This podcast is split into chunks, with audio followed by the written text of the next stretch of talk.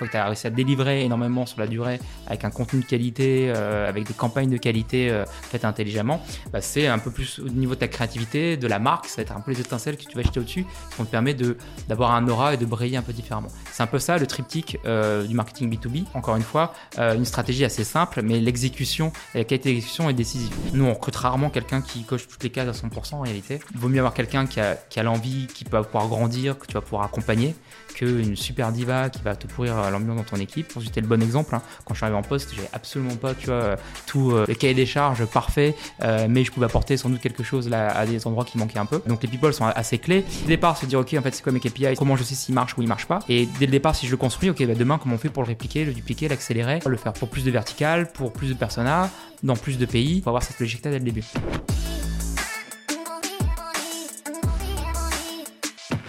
Dans le trio de tête des licornes françaises, on trouve deux entreprises B2C, Doctolib et Backmarket, puis une entreprise B2B, Content Square. Content Square est une plateforme de Digital Experience Analytics, on y reviendra dans l'épisode, qui vaut aujourd'hui plus de 6 milliards d'euros, qui a 1800 salariés et 16 bureaux à travers le monde notamment. Sa particularité, c'est qu'elle adresse une cible enterprise, donc très axée sales, avec des paniers très élevés, des cycles de vente longs, etc. Et pourtant, le marketing représente 50% du pipe commercial de la boîte, ce qui est très élevé en comparaison à d'autres acteurs de leur type. Pour comprendre comment ils font ça, j'ai donc demandé à Geoffrey, le VP marketing pour la zone Europe, Middle East et Afrique, de venir en parler dans Conquête. Ça donne un épisode dans lequel on revient sur des leviers assez peu adressés jusqu'à maintenant, le offline, les events, etc. Avant d'attaquer, n'oubliez pas de laisser 5 étoiles sur les plateformes de podcast, un like et un abonnement sur YouTube et n'oubliez pas de laisser un commentaire pour dire ce que vous en avez pensé à la fin. Bonne écoute. Geoffrey, salut. Salut, bonjour Jordan, ça va? Ça va et toi? Bien, merci.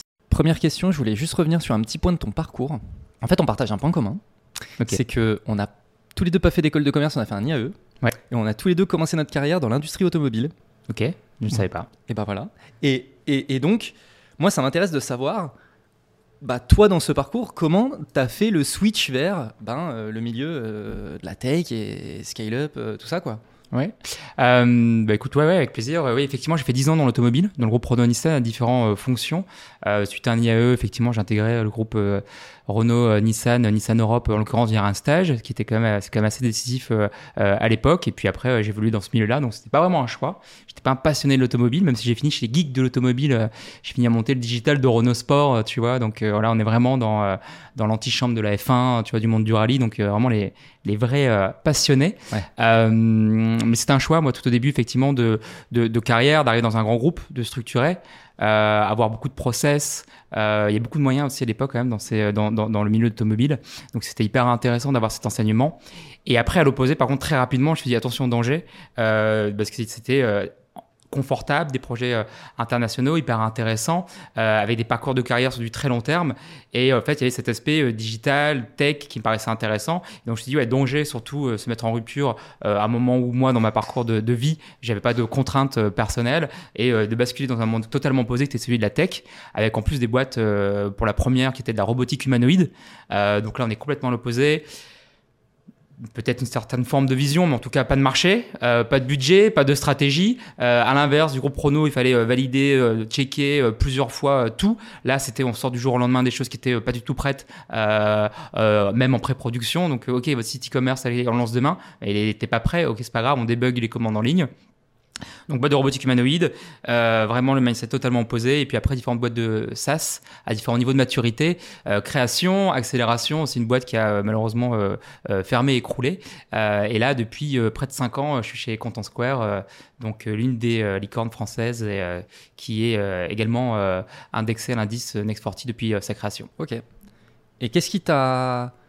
Qu'est-ce qui a fait que tu n'es pas retourné dans, dans, les grands groupes comme ça et que tu es resté justement dans, bah, ce milieu de la tech et de la startup scale-up de, boîtes plus petites. Parce que bon, ok, aujourd'hui, Content Square, c'est une, grosse machine.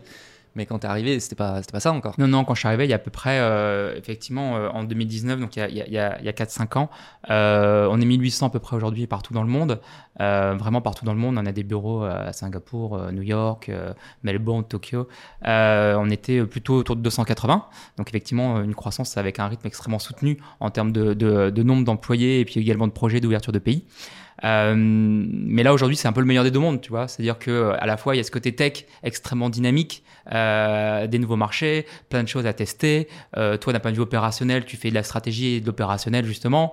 ton univers et ton quotidien est, est jamais le même, il évolue d'une année sur l'autre. La boîte où je suis arrivé en 2019 et aujourd'hui plus exactement la même, en, en, tout cas en termes d'impact et de structure, euh, même si l'ADN reste évidemment euh, le même.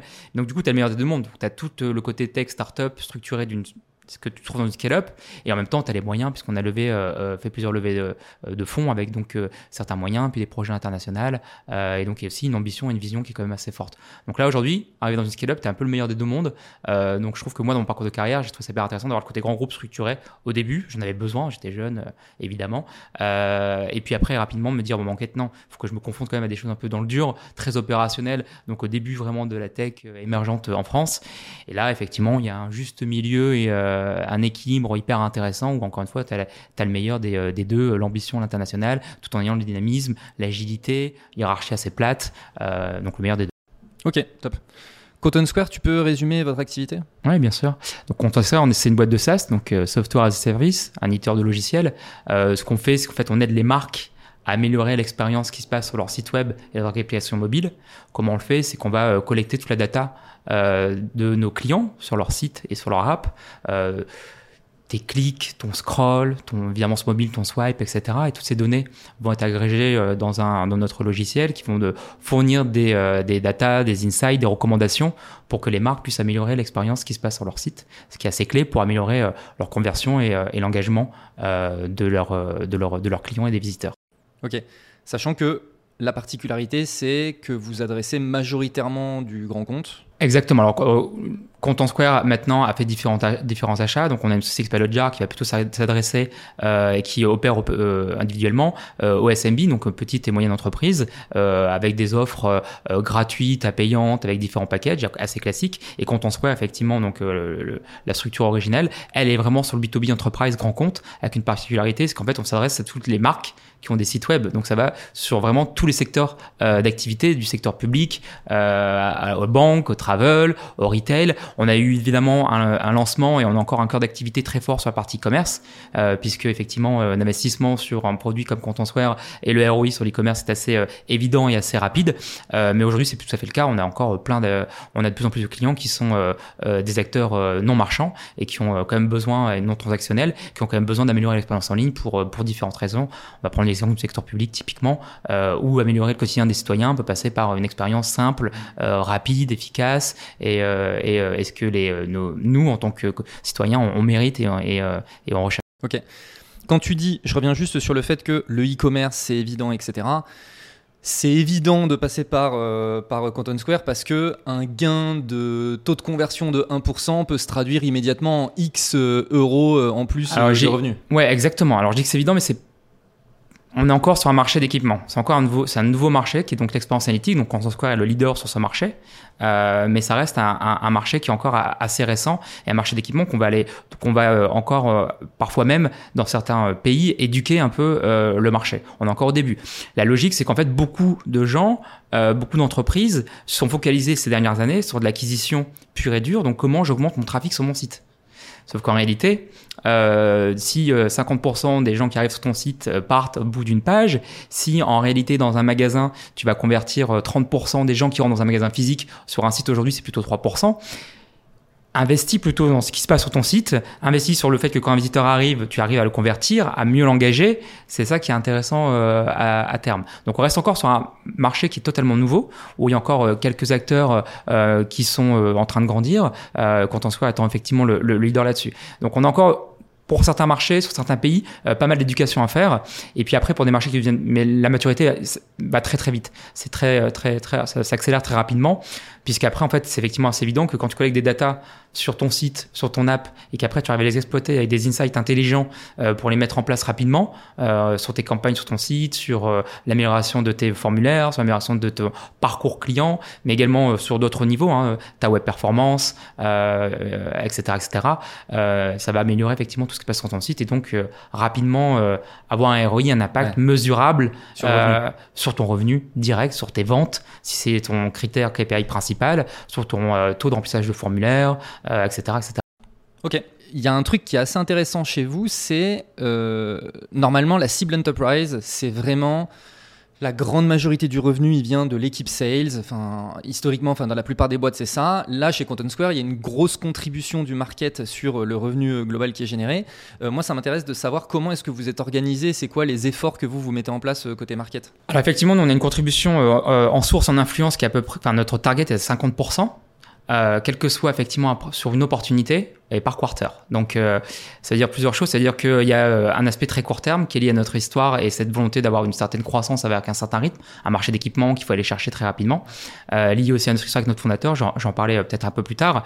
Euh, et donc sur du court terme de croissance, et c'est un KPI sales finalement, c'est même pas un KPI vraiment marketing, c'est une des premières étapes du cycle de vente de nos sales, l'opportunité qui est ouverte. Donc je regarde entre guillemets pas ce qui se passe sur mon site en termes de trafic, peut-être même de MQL, j'ai pas que j'en ai rien à faire. Évidemment, c'est un indicateur important pour moi, je les regarde.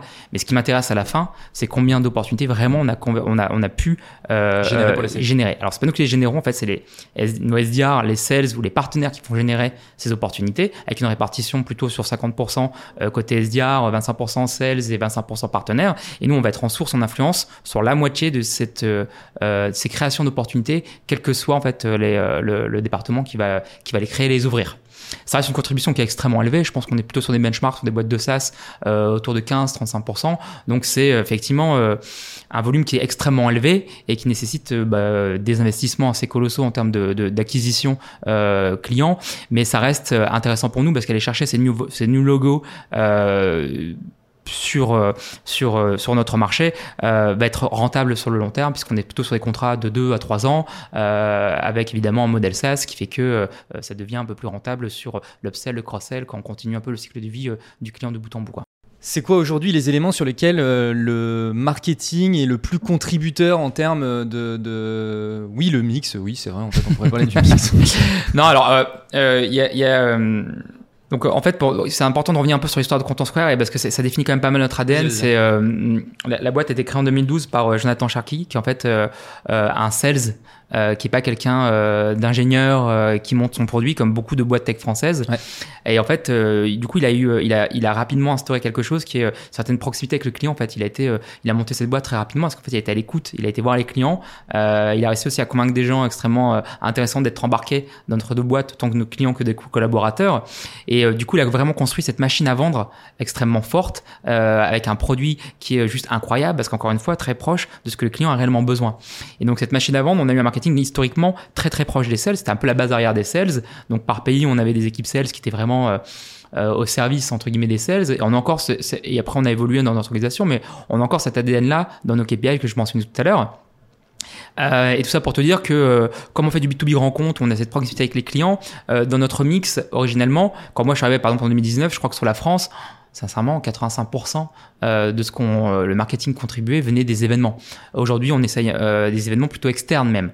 Aujourd'hui, on essaye d'harmoniser notre mix avec évidemment plus de digital, d'être un peu moins dépendant aussi d'événements externes. Donc, le, les événements restent encore quelque chose d'assez majeur dans notre mix. Euh, on est peut-être sur 40%, 50 60% je pense sur les événements, 40% sur le digital on va dire, et après le direct mail sur, euh, sur, sur, le restant. Et les événements, on sont les événements externes, et de plus en plus les événements, nos propres événements qu'on organise, vu qu'on a réussi à augmenter nos bases de données, vu qu'on arrive aussi à avoir une certaine expertise sur le sujet. Euh, je dis ça sur l'événement qui reste extrêmement important euh, qu'on veut cette proximité avec le client final. Après, il y a aussi quelque chose qui est relatif à la tambouille marketing, c'est qu'on est encore sur du last touch, donc forcément euh, la contribution sur un événement euh, est beaucoup plus simple et significative, rapide. Euh, mais on a un enjeu quand même sur d'augmenter notre contribution du digital chaque année, avoir plus d'inbound, récolter des lignes, donc grâce à une stratégie de contenu, de SEO, enfin les, les outils assez classiques. Et pourquoi? Parce que ça te permet d'être un peu plus maître de ton, de ton, de ton destin tu maîtrises un peu plus tes coûts, euh, forcément. Euh, c'est évidemment plus scalable, donc euh, ça reste extrêmement intéressant. L'idée, c'est de jamais mettre tous ses œufs dans le même panier, mais justement d'avoir quelque chose qui est assez harmonieux en termes de mix, qui va vachement dépendre du pays, de la maturité du marché, de la maturité de Content Square dans le marché. Euh, et l'idée, c'est effectivement d'avoir quelque chose qui, euh, qui s'harmonise comme ça selon euh, nos, nos différents besoins.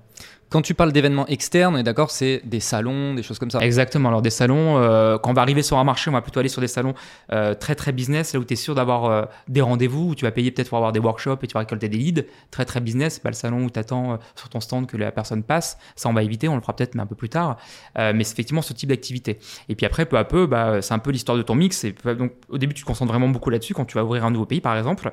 Et à peu, tu vas, tu vas avoir tes premiers clients, tu vas pouvoir avoir des histoires à raconter, tu vas commencer à avoir une base qui se développe, donc tu vas organiser tes propres événements à toi, euh, peut-être avec des partenaires, histoire d'avoir une histoire commune à raconter, histoire que chacun ramène des leads, euh, histoire aussi peut-être de partager des coûts. Et puis peu à peu, tu vas partir sur une stratégie plutôt de contenu, euh, et de plus en plus après sur une stratégie où tu vas diffuser tout ce contenu en digital. Et puis après, tu attaqueras, en tout cas, nous, c'est plutôt notre, notre, notre manière de faire, tu vas plutôt attaquer les sujets autour de la marque, euh, des relations presse, etc., pour aller apporter euh, un petit peu de consolidation euh, à tout ça. Je reviens sur les événements externes, juste un point que tu as mentionné, c'est aujourd'hui, vous faites pas le stand où tu attends que les gens y passent. Si, si, tu le fais, mais je veux dire, quand tu commences à, ouvrir un marché, c'est pas ce qu'on va faire en premier. D'accord. Parce que le, le, euh, on est une boîte de data et donc on analyse beaucoup tout ce que l'on fait et c'est clairement un ROI qui est pas assez prédictif pour nous.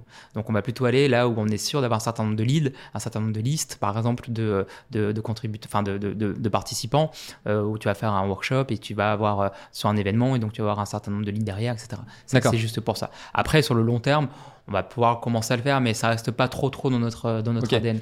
Désolé, je creuse ce sujet parce que ça Ouais, m'intéresse beaucoup. Euh, donc, vous, typiquement, tu mentionnes le workshop. Donc, tu vas contacter les organisateurs de l'événement et euh, tu vas euh, payer pour animer un workshop ou ce genre de Ça choses. peut arriver, ouais.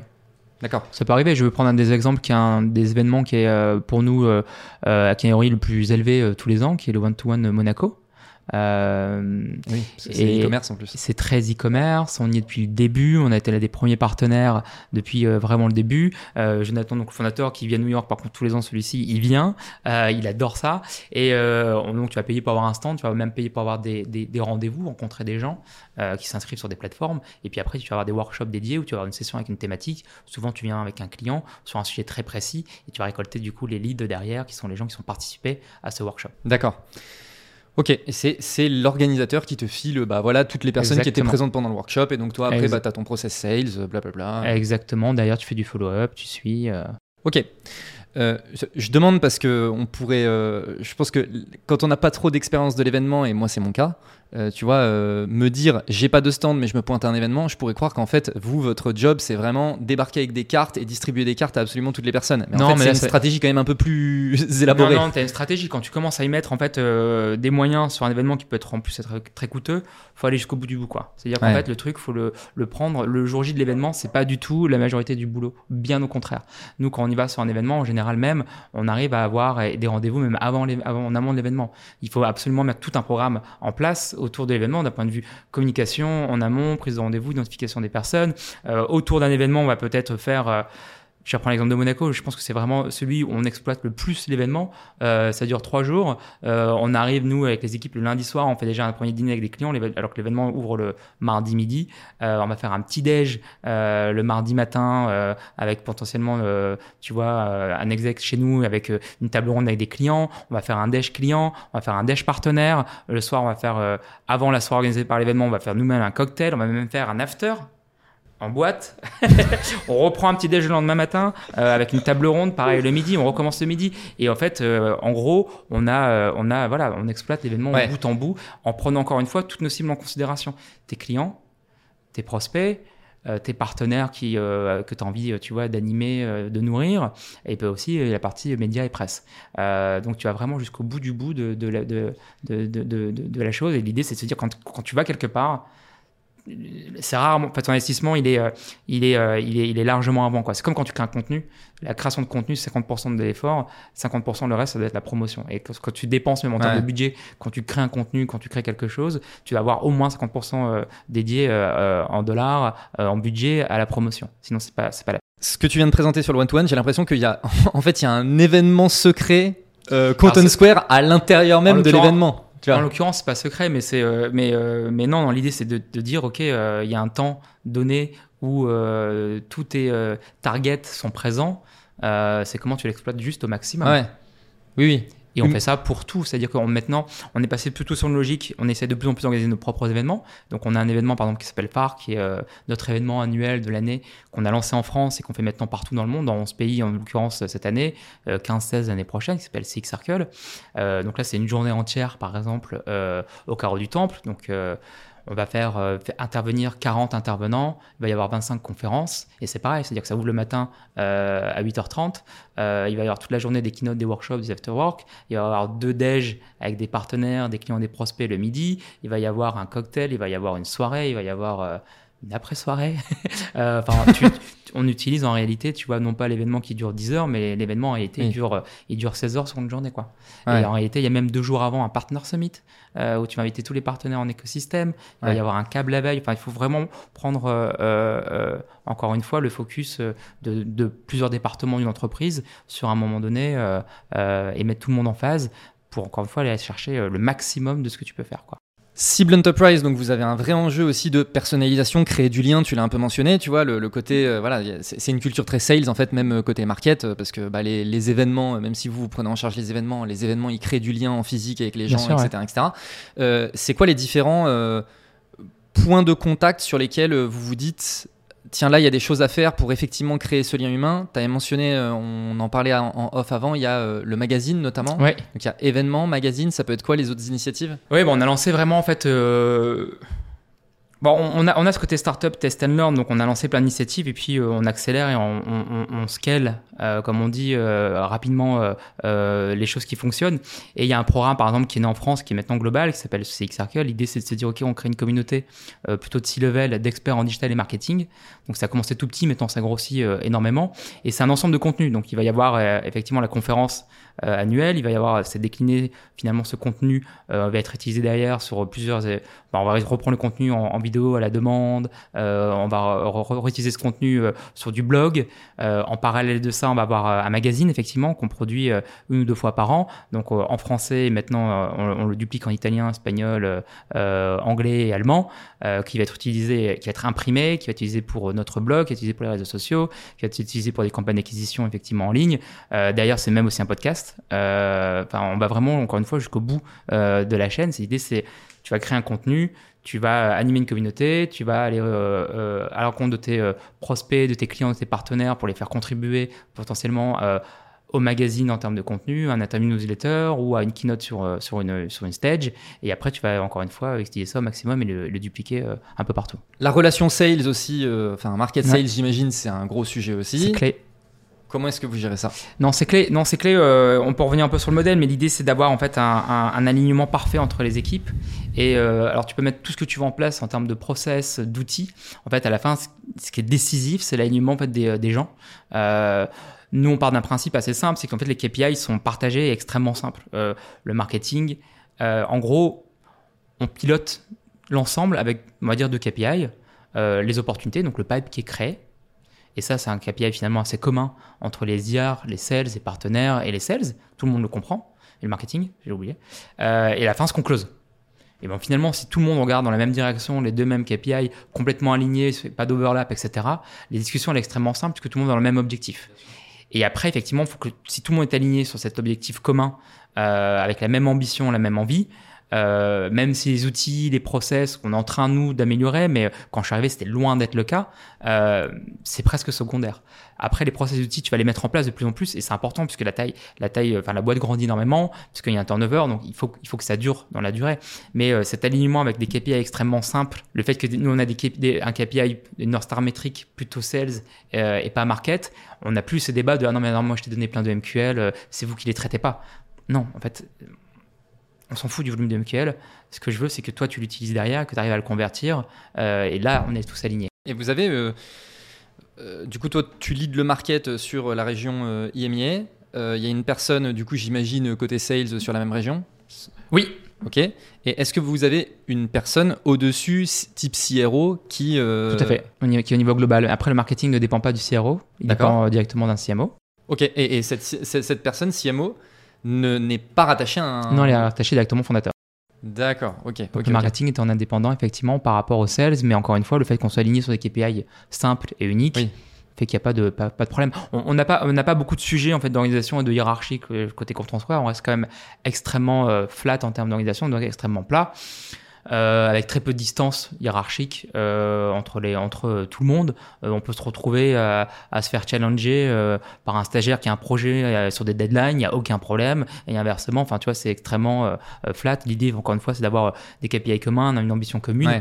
et après, en termes d'organisation, effectivement, si tu veux que je te raconte un peu l'organisation marketing, aujourd'hui, comment on est organisé, et puis si tu veux, je peux revenir sur l'historique après. Vas-y, vas-y.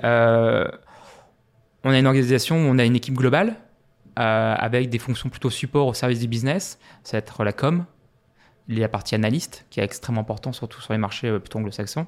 Tout ça sera regroupé ensemble. Il y a la partie MOPS, donc marketing opérationnel, c'est un peu le back-office, euh, tu vois, les systèmes, budget pour le marketing. On a une partie, tout ce qui est gestion de notre site web, surtout en termes de performance. on a notre studio intégré, donc tout ce qui est la partie brand, et graphiste, vidéo, on intègre tout. Et, et et après, on a une fonction également en transverse sur la partie global campagne. Donc des campagnes qui vont être globales et qu'on va réutiliser euh, euh, un peu sur étagère euh, dans tous les différents pays. Et ces fonctions globales support sont effectivement d'une partie de Mangen. Et là, on a trois plaques. On a le North America, IMIA qui comprend en fait six régions, et ensuite l'Asie tout simplement. Et là, c'est vraiment des personnes qui font de la demande gen, des campagnes, donc c'est des équipes avec du feed marketing, de l'ABM, du growth, du CRM, du content, euh, et, voilà, et l'événement évidemment, on en parlait tout. Et donc ces équipes locales vont notamment s'appuyer sur le travail de l'équipe euh, globale pour pouvoir décliner en fonction des cultures, en fonction des enjeux, euh, les des deadlines. Ils vont faire leur propre, les deux, voire les trois en fait. Ils vont faire leur propre programme extrêmement local, tout seul, que le truc pour la France, que le truc pour l'Angleterre, qui marche chez eux, qui est très culturel et c'est cool. Ils vont, en tout cas sur l'IMIA aussi, avoir des programmes au niveau IMIA euh, en commun, souvent l'idée par une des régions. On se met d'accord sur, euh, euh, sur un programme, une type de campagne. Il y a un truc qui s'appelle Conversion Snack qui marche très très bien en Allemagne, qui était un truc hyper opérationnel, hyper court, hyper fun, animé en Allemagne, qui est maintenant utilisé au niveau IMIA. Et après, effectivement, il y a aussi des campagnes globales euh, 3 4 campagnes globales, produits, une campagne aussi qu'on appelle un peu benchmark, où on récolte beaucoup de données sur nos sites et qu'on fournit en fait à nos prospects et à nos, et à nos clients. Et ces campagnes-là, on s'aligner effectivement sur un timing et une déclinaison. Donc l'idée, c'est que euh, on est un peu le meilleur, encore une fois, des deux mondes, comme tout à l'heure je le disais, euh, des choses qui viennent du global et des choses qui viennent du local. Mais c'est lié encore une fois à notre structure. On est une boîte tech française B2B euh, l'idée par euh, un, un, sales qui est parti très très vite à l'international. Euh, moi, je change beaucoup avec évidemment pas mal de, personnes du milieu de la tech, mais les éditeurs de SaaS, tu as beaucoup de boîtes américaines où le global est très fort, énorme. Tu as très peu de gens en local qui vont juste activer quand le peuvent quelque chose, tu vois, qui, est, descendant. Nous, c'est pas le cas. On est sur cet équilibre global local qui est extrêmement intéressant, où le fait d'avoir une proximité d'essai et le business est clé, primordial. À la fin, il faut juste que ça marche en fait faut juste que ça génère du business. Donc si le truc local, tout petit, euh, que euh, l'autre au bout du monde dit mais je comprends pas ce que tu fais, mais ça marche, bah, en fait continue quoi. Euh, et s'il y a des choses qui viennent au niveau de ta région, au niveau global, bah ok, on s'aligne, tu les prends. Mais on, on, on, localise énormément. On localise énormément. Quand je dis localiser, c'est pas juste on prend un contenu global et on le traduit. Quand je dis localisé, c'est on va très très loin. C'est-à-dire qu'on a beaucoup de data, euh, nous, quelle est la data euh, locale euh, sur le marché italien? Ok, on comprend que le taux de conversion sur mobile est à ce niveau, au niveau global. Non, mais ça veut dire quoi en fait en Italie? Ça veut dire quoi sur certains secteurs de l'Italie? Et puis après, on va demander peut-être à des clients locaux, des partenaires locaux de donner une expertise, une analyse. Donc tu as un contenu qui est à 90% global avec une, une traduction localisation et analyse aussi euh, locale. Et ça, c'est extrêmement clé parce que c'est ce qui fait ta proximité, encore une fois, finalement, avec tes prospects, avec tes clients. Et c'est ça qui fait que tu marches, en fait, et que tu es différenciant et que tu pas juste quelque chose d'aseptisé, euh, tu vois, qui est fait pour tout le monde. Hmm. Euh, sur des sujets en fait qui sont assez cruciaux de ce que tu fais une expérience en ligne et, qui ont un impact, enfin qui a la, la culture, ton comportement, donc l'humain en fait qui est derrière ton utilisateur, il est, euh, il est, tu vois, il, le côté local est extrêmement, extrêmement important. Bien sûr. Et est-ce que tu penses, tu, tu, l'as un peu mentionné, euh, mais est-ce que tu penses que le fait que ce soit une boîte française qui du coup J'imagine que quand vous avez commencé à aborder l'international, ça s'est d'abord fait en Europe, où il y a du coup plein de petits marchés avec plein de petites langues différentes, etc. C'est aussi une des raisons pour lesquelles l'approche locale a autant d'importance dans bien la stratégie. Non, mais bien sûr, évidemment, c'est notre, notre culture. Et c'est le fait aussi qu'on l'a. Euh, qu'on l'a mesuré. Encore une fois, euh, on l'a mesuré, c'est-à-dire que on sait que quand on traduit, on localise, ça marche mieux que quand, parce que ça nous arrive évidemment d'utiliser du contenu euh, en anglais en Italie, euh, c'est sur une certaine cible, BFSI ou travel. On sait qu'il n'y a pas de, problématique de langue sur l'industrie du travel en Italie, mais on, voit malgré tout, donc on le mesure. Mais, mais effectivement, l'histoire de Content Square, elle reste quand même une boîte alors, française, européenne. Après, elle est très très très vite devenu international, puisque rapidement, à chaque fois qu'on aura un pays, on prend des gens en local. Pour nous, le, le, côté culturel est extrêmement important. Mais effectivement, on a commencé par la France, rapidement plutôt l'Angleterre. Après, on, a très, très, très, euh, on est très vite parti euh, aux US, assez tôt dans l'histoire de, de, de, l'entreprise. Ça restera, euh, ça reste le marché prioritaire qui, en volume, drive déjà beaucoup de choses en termes de produits, de tendances dans le monde sur tout ce qui se passe en ligne et sur l'e-commerce. mais puis aussi, on est parti aussi quand même assez vite en Asie, en Australie. Donc, tout s'est fait quand même très vite, même si on est parti de l'Europe, ça se fait quand même assez vite sur l'international. Justement, si on reste sur le sujet de l'international et du scaling à l'international, c'est quoi les différentes étapes clés pour toi euh, que, bah, je dirais que vous avez vécu, mais au travers de l'expérience aussi que tu as vécue, c'est quoi pour toi les étapes clés par lesquelles il faut absolument passer quand on cherche à scaler à l'international? Nous, on a une, approche assez, euh, assez pragmatique, c'est-à-dire qu'on va commencer, euh, on va tester. Par contre, on est capable d'accélérer très très vite si on voit que ça marche. Mais sur, aller sur un nouveau marché, on va aller on va pas y aller directement avec euh, tu vois des moyens démesurés. On va peut-être commencer même sur certains marchés, typiquement en Asie, tu vois, ou au Japon, par euh, des partenaires. Euh, d'un point de vue sales, on voit si ça prend, si on commence à avoir des premiers use cases. On peut les opérer potentiellement d'un point de vue customer success, marketing à distance. Euh, et puis peu à peu, euh, les fonctions euh, qui ont besoin d'être locales vont être reprises localement. Donc alors les sales sont souvent locales, évidemment, les CSM aussi, et après peut-être le marketing qui peut être opéré à distance au début. Après on va monter des équipes en local. et après on va commencer effectivement à accélérer. Donc il n'y a pas vraiment un, un playbook parfait là-dessus. L'idée c'est d'aller d'aller, de voir, de tester, et puis après commencer à investir. Quoi. Donc on part plutôt finalement d'une logique, encore une fois, business. Euh, avec d'abord des sales, puis bah, si on a des clients, bah, des, des, des, CSM, des équipes support, et euh, le marketing peut être opéré à distance, et puis après on peut, on peut accélérer euh, avec du marketing local, et, avec ce cycle que j'écrivais tout à l'heure, qui est bah, au début tu fais faire du marketing pour aller chercher des nouveaux leads, des nouveaux clients très rapidement avec des petits budgets, donc plutôt des événements externes où tu n'as pas trop d'organisation toi de ton côté, à part vraiment focaliser sur la partie business, récolter des leads rapidement pour les transformer, puis peu à peu tu vas faire tes propres événements, tu vas monter ta, base de données, puis tu vas créer ton contenu local. Alors l'avantage qu'on a maintenant, c'est que euh, aujourd'hui, quand un nouveau pays s'ouvre, on a plein de choses en fait qui existent. On a plein de use cases euh, sur les différentes verticales qu'on peut rapidement répliquer euh, dans des pays. Ce qui n'était pas le cas au début où il y avait une, un, besoin, tu vois, de bootstrap qui était très très fort. Et d'ailleurs, dans notre histoire au début, toutes les régions étaient extrêmement silotées. Là, je t'ai fait une détail de notre organisation globale avec local, c'est cool. La réalité, quand je suis arrivé, tout était siloté. En gros, tu l'équipe France, tu l'équipe UK c'était quasiment des petites entités, équipe US, et c'était chaque, en Allemagne, c'était quasiment leur petite entité euh, propre avec euh, les sales, etc., leur marketing. Et euh, on a dû effectivement transformer de cette approche par silo décentralisé à plus de partage, plus d'interaction, plus de synergie. Tiens, mmh. je vais produire ce contenu en Q1, toi tu feras le, le, contenu en Q2 et on se le partage et tu utilises comme tu veux. À effectivement une approche maintenant totalement intégrée avec du global et du local sur, sur notre marketing. Donc aujourd'hui, du coup, ce qui est intéressant, c'est qu'on est capable de scaler hyper rapidement, d'aller ouvrir un pays euh, euh, hyper rapidement avec euh, ouais, une habitude, des recettes, des choses qui existent déjà. donc voilà, je ne dis pas que c'est plus facile, mais en tout cas, il y a, y, a, y, a, un existant quand quelqu'un arrive et qu'on commence à ouvrir un pays. Quoi. Tu mentionnais le fait que le point de départ, c'est les partenaires? Ça peut, pas forcément, mais ça peut. C'est qui les partenaires euh, quoi? Ça peut être non, mais ça peut être des partenaires. Euh, il y a différents types de partenaires. Ça peut être des partenaires qui on est intégrés d'un point de vue technique, donc des partenaires technologiques. Notre solution s'intègre. On va récolter par exemple sur des solutions d'AB test euh, que nos clients vont avoir une solution d'AB test et puis euh, Content Square, ils vont pouvoir euh, récolter des informations de leur solution d'AB test dans notre outil. Donc c'est vraiment de la, techno pure et dure. Puis après, il y a aussi des partenaires stratégiques ou commerciaux qui vont aller en gros te vendre, quoi, ou en tout cas faire du referral pour, pour ce que tu fais.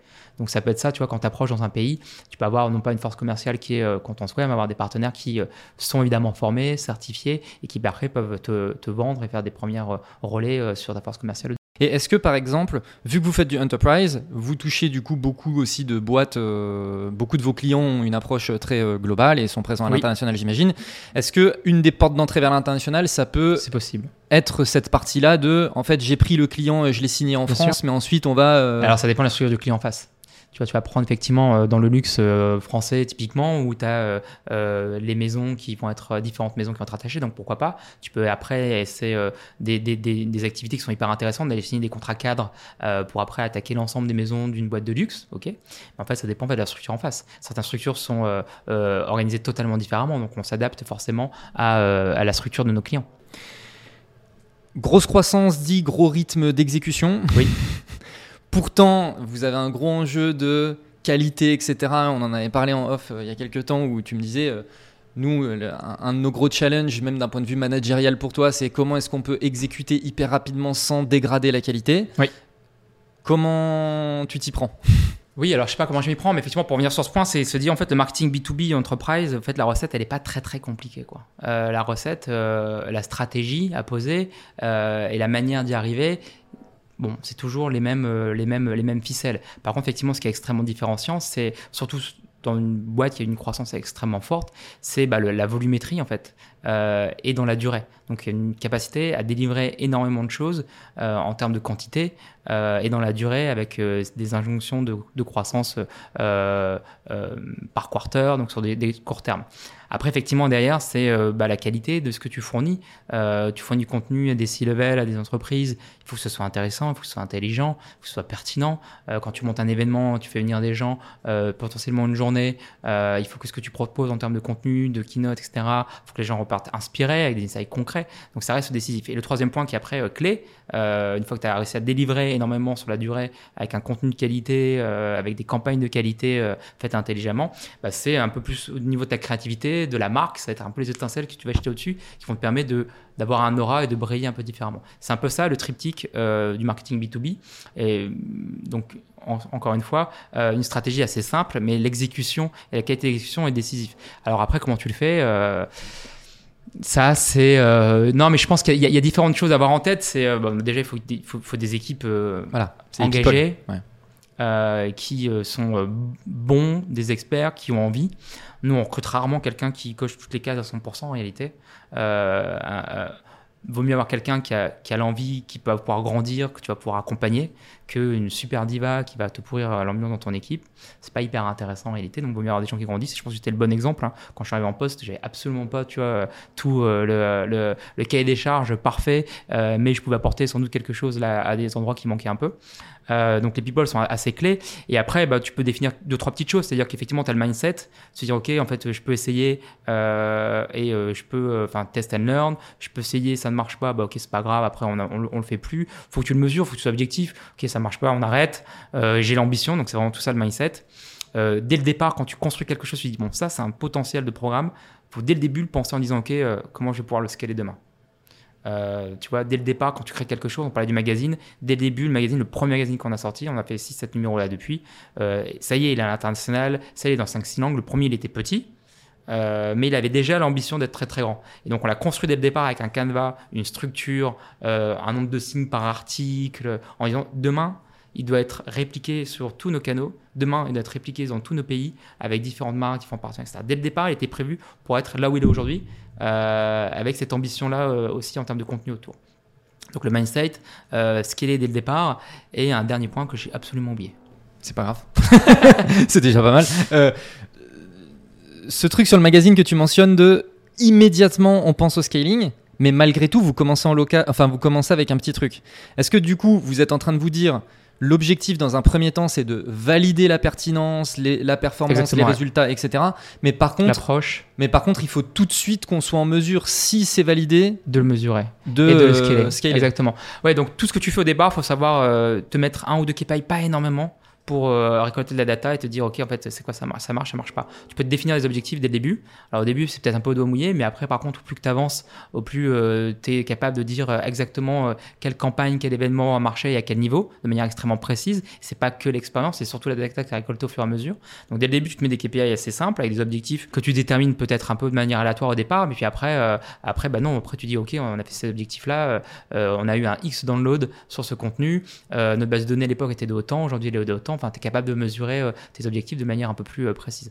Donc dès le départ, se dire, OK, en fait, c'est quoi mes KPIs comment je sais s'il marche ou il marche pas? Et dès le départ, si je le construis, ok, bah demain, comment on fait pour le répliquer, le dupliquer, l'accélérer? Euh, Moi, le faire plus sur plus de verticales, pour plus de personas, dans plus de pays. Il euh, faut avoir cette logique-là dès le début. Sinon, tu peux pas scaler en fait. C'est la définition même du scale. Mais le scale peut pas tout à fait penser après avoir quelque chose qui est déjà mis en place. Ok. Le magazine. Je, suis désolé, je reviens là-dessus parce que j'adore, j'adore cette idée. Tu le mesures comment le succès? On le mesure sur plein, plein, plein de niveaux. Déjà, le magazine de départ, il est construit euh, avec une logique de euh, prospection. On va aller potentiellement interviewer des gens qui sont des prospects. Euh, évidemment de download, de téléchargement, donc de faire une campagne d'acquisition, mais aussi même de fidélisation de nos clients. Tu vas aller interviewer un client parce qu'il a quelque chose d'intéressant à raconter, peut-être un autre parce qu'il est en renew. Euh, mais donc du coup, tu vas, pouvoir, tu aller pouvoir le contacter euh, euh, sur ces sujets-là. Sur des prospects, tu peux aussi aller craquer des prospects en disant tiens, on est coincé sur un certain niveau dans, sur ce compte-là, et ben on va aller utiliser un interview, quelque chose qui est un peu différent pour aller l'aborder et peut-être aller aborder du coup le, chef de la personne qui est en contact aujourd'hui. et puis même, tu vas même nourrir ton écosystème de partenaires. Donc il y a pas mal de choses que tu peux faire avec ça. Donc après, donc comment tu le mesures? Bah, Quand tu prends tous ces, tous ces, ces objectifs-là, bah, ça va être le nombre de downloads. Euh, éventuellement, encore une fois, je regarde pas tant que ça, puisqu'à la fin, ça va être le nombre d'opportunités que tu vas générer avec, tes, euh, avec, tes, euh, avec ton téléchargement. ça va être, ça va être ton, l'acquisition classique d'une campagne, tu vois, sur une partie business, quoi. en l'occurrence, sur le magazine, ça reste aujourd'hui encore notre deuxième source d'acquisition en France, par exemple, en nombre de téléchargements et en net new lead. Ah ouais, mais tu comprends pourquoi je l'adore du coup. Euh, et puis c'est quelque chose qu'on va utiliser, qu'on va sortir une fois, on va l'imprimer à quelques, quelques exemplaires. On va évidemment l'utiliser sur euh, notre blog, sur, euh, donc pour faire du SEO, pour faire du digital. Ça va alimenter toute la partie campagne sociale, etc. Il va être distribué éventuellement en print par nos, par nos, par nos sales, mais aussi par les équipes CSM, avec de la reprise en main. Et puis en fait, on va l'exploiter en réalité pendant 9 à 10 mois. Ouais, mais c'est ça, tu vois, c'est ça que je trouve intéressant, c'est on le distribue sur nos événements, qu'on organise, sur lesquels on participe. En fait, c'est un contenu. Demain, demain, demain, on va même faire férier potentiellement euh, des acteurs externes pour faire de la pub euh, en ligne sur notre euh, hub de, de, magazine, dans le magazine imprimé, dans la partie PDF à télécharger, etc. etc. C'est ça que je trouve intéressant, c'est qu'il là, on voit bien toute la réflexion de. Et qui était existante depuis le départ. Ouais. Comment est-ce qu'on le scale, mais aussi comment est-ce qu'un seul contenu derrière va pouvoir être exploité de 10 manières différentes. Ça, c'est toutes les stratégies de contenu que tu dois mettre en place. Ah c'est pareil, c'est que quand tu fais un effort sur un contenu, euh, il y a vraiment deux choses à avoir en tête. La première, c'est quand tu fais un effort sur un contenu, l'investissement temps, argent, c'est 50%. 50%, c'est vraiment la partie promotion. Souvent, on, oublie, mais si tu mets 10 000 dollars pour créer un contenu, il faut que tu mettes 10 000 dollars pour la promotion, sinon ne le fais pas. Euh, ça ne sert à rien de faire quelque chose si personne n'y a accès. Euh, et l'autre chose, c'est quand tu crées un contenu, bah, dès le départ, en fait, il faut qu'il soit, euh, c'est plein de tiroirs dans tous les sens, il faut qu'il soit démultiplié en termes d'utilisation.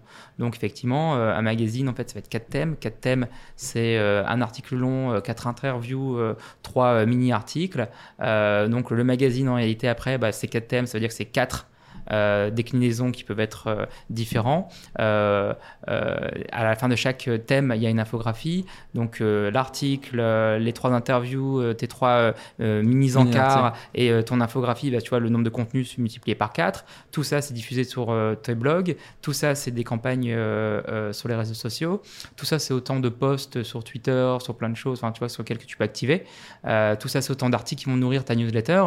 Et donc, en réalité, tu as passé beaucoup de temps à faire un contenu, un magazine, qui en fait, c'est 200 euh, assets de contenu que tu vas exploiter, encore une fois, pendant au moins 9 à 10 mois. Et donc, finalement, quand tu fais un magazine, c'est pas l'édition, c'est un grand fichier Excel. oui, c'est ce que tu me disais avant. On passe, euh, voilà. on passe notre temps à gérer un fichier Excel sur une partie de contenu, sur aussi qui on va aller chercher en termes de contenu. Alors évidemment, il y a l'intérêt de ce qu'on va mettre en termes de qualité, mais qui on va aller chercher en termes de prospects, de, de, de, partenaires. C'est des gens qui ont des choses intéressantes à raconter. C'est des gens qu'on va les rencontrer pour des raisons business, des gens qu'on va les rencontrer pour plein de raisons. Quoi. Mais ça donne aussi une approche très sales à la création de contenu. C'est ça qui est intéressant. Ouais, mais tu peux faire les deux. C'est-à-dire que tu peux avoir effectivement, euh, on va pas se mentir, quand on, quand on reste sur une approche extrêmement euh, euh, un marketing revenu, donc orienté vers les sales et le business. Mais ça veut pas dire que dans ton approche, tu, tu, tu l'es forcément. Enfin, on, oui, tu peux je suis créer un contenu de qualité qui est intéressant, où tu vas animer les gens. Et après, si nous on a la chance d'avoir un produit qui est incroyable en plus, donc j'ai pas l'impression de, tu vois, de faire de la survente ou autre, puisque derrière on sait que si la personne peut a la chance de pouvoir découvrir notre produit, après il va y avoir un intérêt. Donc, euh, tout à fait. Tu peux avoir euh, une approche hyper proche, euh, tu vois. Nous, notre problématique, on a, encore une fois, on a beaucoup de chance. Il y a plusieurs choses en termes de marketing. Moi, les, les personnages principaux, pas tous, mais les personnages principaux, en tout cas au départ, c'est mes équivalents, tu vois c'est d'autres CMO de boîtes, etc. Donc ça, c'est génial. Du coup, tu, les comprends, tu les connais. Euh, et l'autre chose, c'est que le produit est quand même assez incroyable. Et je dis pas qu'on n'a pas de problème à, convaincre. Quand les gens voient une démo ou autre, ils comprennent bien l'intérêt du produit. Les challenges, souvent, pour nos, nos, sales, c'est plus, OK, bah en fait, euh, waouh, comment je vais m'organiser derrière en interne pour pouvoir vraiment exploiter euh, toute la data qui vient de votre, de votre produit. Quoi. Euh, comment je vais potentiellement, sur quelque chose qui est nouveau pour nous, l'expérience analytique, me dire, bah, tiens, trouver les budgets que je mettais euh, hier en acquisition pour les mettre plutôt sur cette partie, tu vois, conversion, engagement et expérience en ligne. C'est un peu les, les, sujets prioritaires. Plus que, OK, je suis pas convaincu par votre produit, je comprends pas l'intérêt, mmh. tu vois. Donc, ça change un peu ton rapport, ton discours que tu as avec tes prospects. C'est une chance évidemment de démesurer. Quand je on a aussi beaucoup de chance, pardon, c'est qu'on a deux choses sur lesquelles on est hyper bon en marketing, sur lesquelles on peut s'appuyer, qui sont euh, juste incroyables. C'est qu'en fait, nous, comme on a cette proximité, on a beaucoup de clients euh, qui nous adorent et qui parlent sur nos événements, qui, qui interagissent dans nos contenus, qui, enfin, tu vois, qui contribuent énormément. Et on a des gens d'ailleurs, euh, une équipe CX qui est dédiée à animer cette communauté de clients et qui font plein de choses pour eux. Euh, on les met en relation, ils se voient, ils discutent. Enfin, il y a vraiment plein de choses. Ils partagent les insights, donc c'est vraiment cool. Et l'autre chose, c'est qu'on a de la data. En fait, on a une data que personne n'a. On a euh, data sur 1300 entreprises dans le monde, c'est 1,3 million de sites web. C'est des milliards de data sur toutes les verticales qu'on peut fournir, tu vois, à nos prospects, à nos clients, à nos partenaires. Et donc, quand tu as de la data exclusive sur un sujet clé, business clé, business critique pour tes prospects et tes clients, quand tu as cette relation avec tes clients, enfin, je dis pas que mon taf, il est facile, euh, mais c'est quand même mais des assets, facilité. Mais c'est quand même des assets démesurés ah pour effectivement se dire ok, euh, moi je suis me concentrer sur l'exécution, le volume, la qualité, euh, tu vois, la créativité et, et, demain un peu plus la marque. Quoi. il y, a plein de sujets, il y a plein de portes que j'aimerais ouvrir par rapport à tout ce que tu viens de dire. Je reviens juste sur ce que je te disais sur la partie contenu qui est une approche très sales. En fait, ce que je, veux dire, ce que je voulais dire par là, je, viens préciser, mais c'est généralement les approches contenu euh, que je vois, c'est des approches qui sont très marketing, même quasi exclusivement marketing. Et vous, bien évidemment qu'il y a un intérêt marketing, etc., etc., mais vous avez, vous intégrez cette dimension sales dans votre création de contenu de comment est-ce qu'on peut aller en profiter pour aller rencontrer cette personne, etc. On va, etc. On, va, on va établir évidemment, alors on a une plateforme de marque, on a un positionnement, on a des thématiques de communication, donc ça nous permet d'avoir un terrain de jeu sur des sujets de communication sur lesquels on sait qu'on peut aller, euh, évidemment. Mais après, une fois qu'on a ça, en réalité, euh, donc on, va pouvoir, par exemple, on a quatre thèmes dans un magazine, on va aller se nous réfléchir côté marketing avec nos content managers, etc., sur quel thème on va aller chercher, euh, quelles problématiques semblent intéressantes pour notre prospect, notre cible, c'est vrai. Puis après, on va se poser avec les équipes qui gèrent les clients de CSM, de Customer Experience, nos sales, en disant, OK, quelles thématiques vous semblent intéressantes Pourquoi est-ce que c'est des problématiques que vos clients euh, et vos prospects discutent avec vous? Est-ce que c'est vraiment des choses qui les intéressent Et après, oui, on va aller jusqu'au bout du bout en disant, OK, en fait, maintenant on a une thématique, euh, futur du e-commerce, euh, qui on va chercher. Et le qui on va chercher, il est multiple. Il y a une dimension, euh, eux, c'est hyper intéressant ce qu'ils racontent. Euh, pour moi, c'est les gens qui en ce moment produisent du contenu plus mmh, intéressant, mmh. plus intelligent. C'est un exemple top, etc. Tu as le sales qui va dire en fait, tu as ce prospect-là, on n'arrive pas à le craquer. On, arrive, on, y écrit, on le contacte de toutes les manières que tu veux, il ne nous répond pas. Est-ce que toi, tu peux tenter une approche différente où tu vas aller aborder une, tu vas apporter ce prospect, non pas du tout en lui expliquant qui est Content Square, ce qu'on veut, ce qu'on vend, juste aller te mettre autour de la table avec lui pour l'interviewer, discuter, créer une relation et éventuellement se dire bah tiens on fait une passe côté sel si ça prend. Euh, on va aller effectivement se poser avec nos équipes clients en disant bah on a des comptes qui sont à risque, euh, on a un renew qui va arriver. Euh, est-ce qu'on peut pas effectivement intégrer ce client au magazine Il a une expertise sur ce sujet. On peut aussi valoriser certains clients parce qu'on a envie, parce qu'on les aime bien. et on trouve ça cool. Tiens, ils font plein de choses hyper intéressantes, c'est sympa, viens, on va le valoriser dedans. On va intégrer aussi nos partenaires. Alors, des partenaires parce qu'on les connaît? Et qu'on a envie de raconter des histoires communes. Des partenaires parce qu'on veut les intégrer dans notre écosystème. Ce que j'appelle, qui sont pas vraiment des partenaires quand on soit, mais en gros, d'autres boîtes aussi parce qu'elles ont des choses à raconter sur des terrains de jeu euh, un peu similaires sur lesquels nous, on n'a peut-être pas une expertise.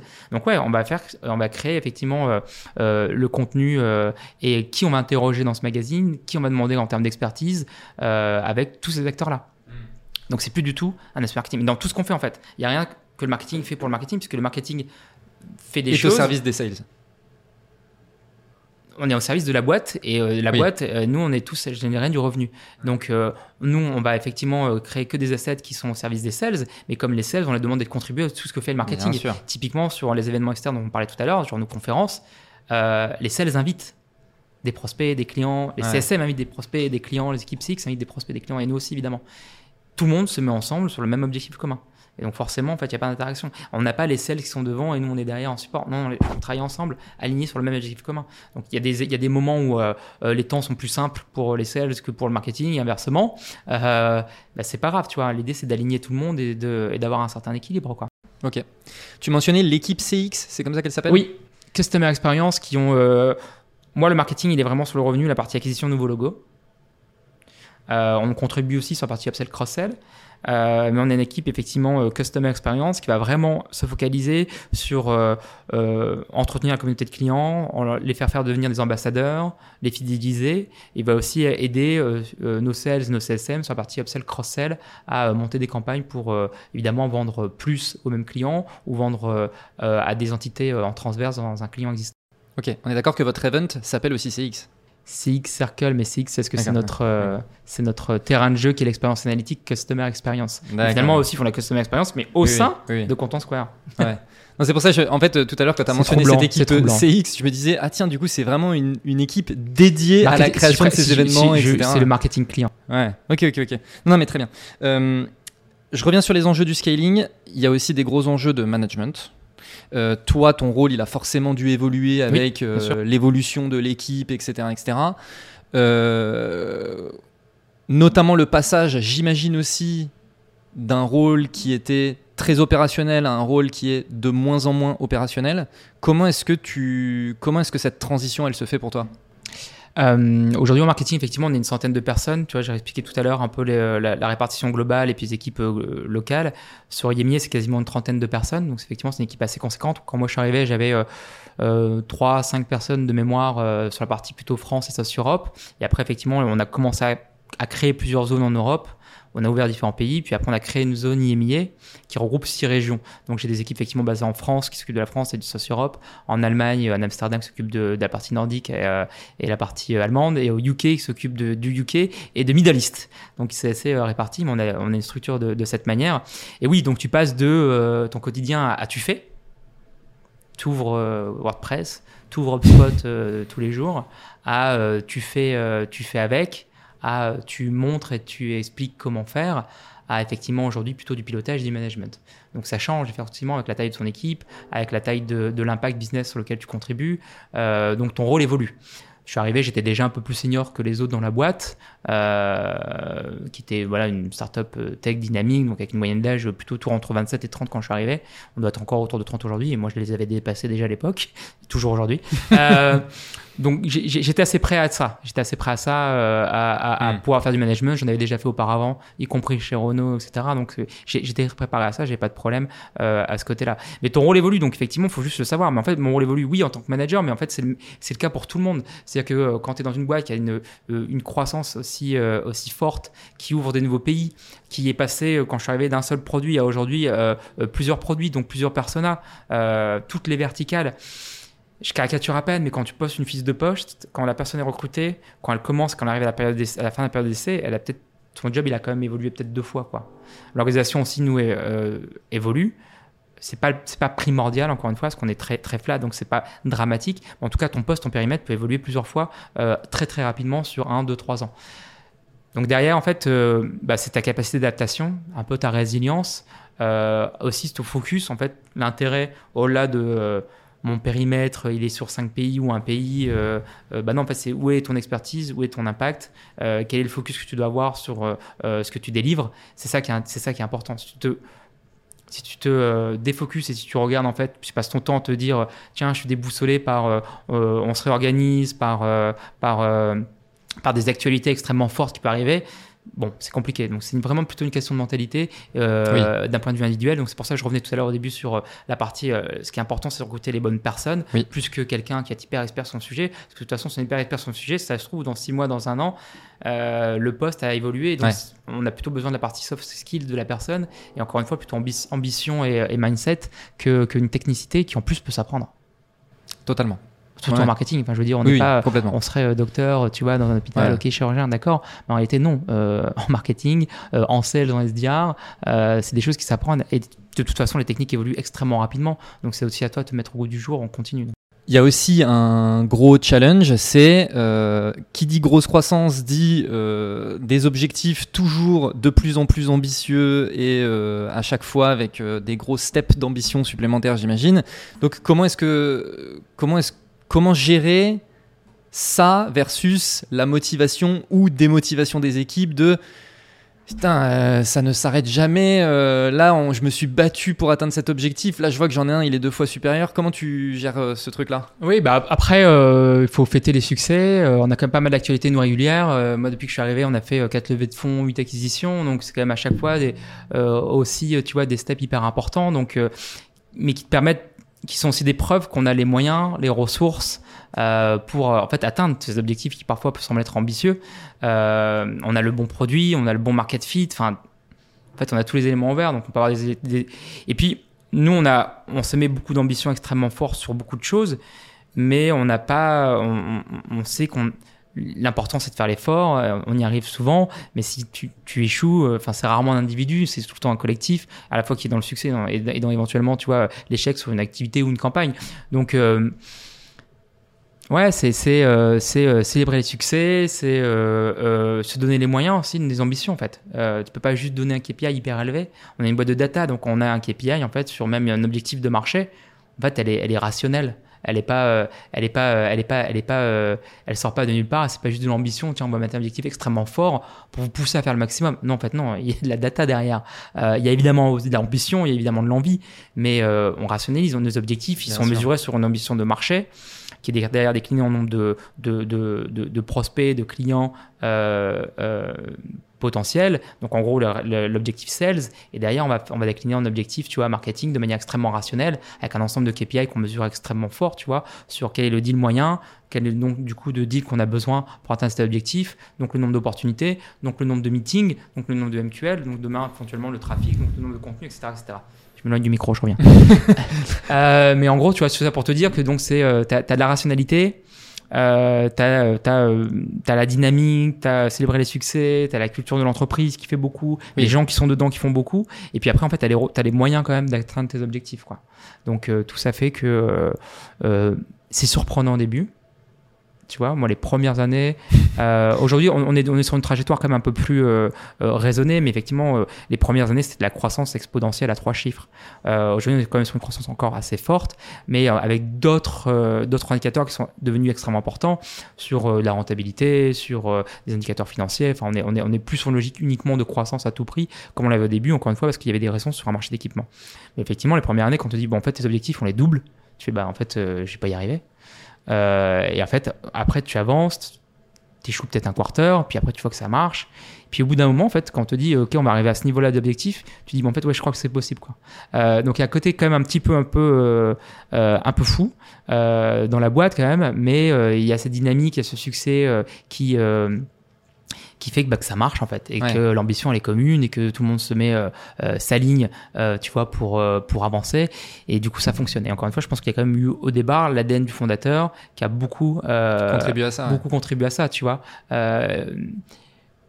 Lui il voit pas les barrières en fait Jonathan tu vois. Il, il, voit pas les barrières. Et il a quand même et il a insufflé à ses directs et puis mettant à tout le monde cette ambition un peu démesurée quand même qui est de construire le plus grand acteur du SaaS dans le monde Ouais. Tout simplement. tout simplement, finalement.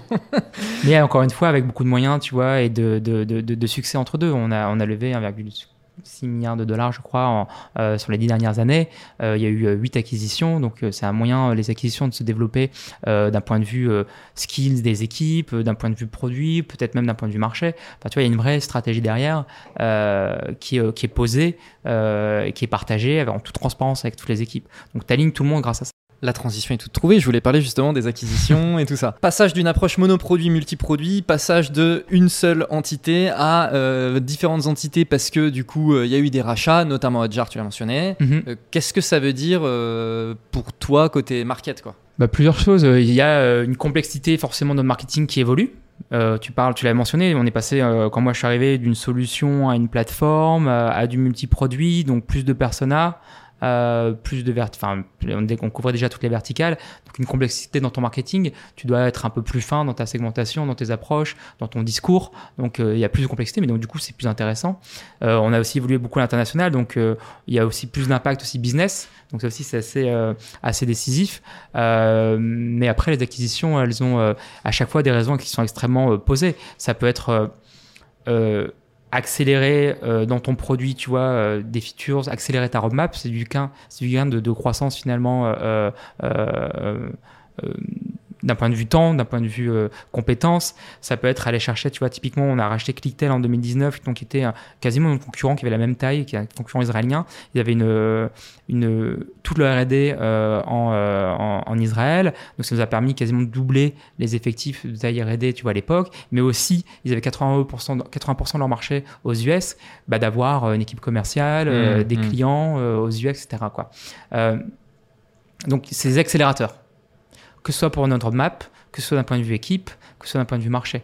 Donc, ces accélérateurs et la conséquence derrière marketing, effectivement, nous, c'est un intérêt puisque notre métier devient encore plus intéressant, puisque euh, les mécaniques du B2B sont simples, mais du coup, ça donne plus de complexité, plus de finesse, la nécessité d'avoir travaillé sur de la créativité, aussi sur notre marque, pour expliquer les choses un peu partout dans le monde, tu vois, ce qu'on fait euh, à nos prospects et à nos clients. Donc euh, finalement, moi, j'y vois qu'un intérêt, tu vois, euh, grandissant. Et il y a un côté humain qui est hyper intéressant, puisque tu as intégré dans ta famille, entre guillemets, tu vois, 100, 150 personnes. Alors, il y, a des, il, y a des, il y a eu 8 acquisitions, mais il y a eu des boîtes où, où ils étaient une quinzaine, tu vois. Mais, oui. et, et, mais ça, ça, a beaucoup quand même d'enjeux culturels d'intégrer, tu vois, des gens qui sont... d'autres boîtes, d'autres pays, qui étaient peut-être sur une, une segmentation un peu différente en termes de cible, ouais, il y a un gros enjeu sur euh, comment tu intègres ces gens d'un point de vue aussi euh, euh, culture d'équipe. quoi. Et J'imagine que ça a aussi son lot de challenges. Et tu vois, parmi les challenges, ça peut être est-ce que ils vont s'appeler Content Square Est-ce que tu des enjeux de marque. Alors aujourd'hui, aujourd'hui, tous les acquisitions, enfin, Hotjar opère d'un point de vue opère point de vue complètement individuel. Donc il y a Content Square qui est vraiment sur la partie enterprise, grand compte, et Hotjar sur la partie SMB. Euh, qui est une marque très forte. Qui est une marque très très forte, surtout aux US, effectivement, Jar en l'occurrence. Euh, les autres sociétés qu'on a, intégrées sont, ont été intégrées d'un point de vue marque, d'un point de vue équipe, d'un point de vue produit dans Content Square.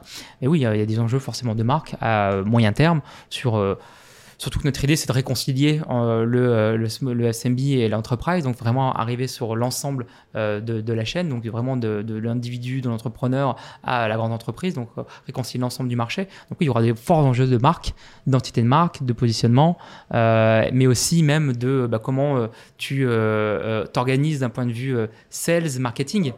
Puisqu'on parle de je mets ma carte bancaire en ligne sur un site euh, sur lequel j'étais découvrir un produit grâce à, plutôt du contenu, plutôt de l'inbound, à euh, une stratégie sales, tu vois, très entreprise, grand compte, euh, avec des montants de contrats à six chiffres sur des contrats de 3 ans sur des grands groupes.